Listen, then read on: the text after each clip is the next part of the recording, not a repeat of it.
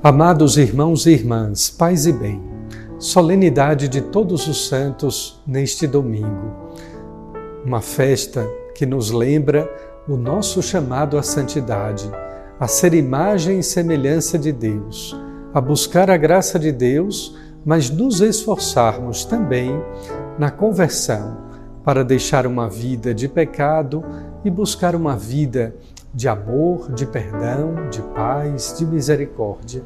É assim que nós nos tornamos santos, atendendo àquele chamado ou àquela vocação universal para a qual nosso Senhor Jesus Cristo no Evangelho nos diz: Sede santos, como vosso Pai é santo. Seja feliz, seja santo. Um grande abraço e muitas bênçãos.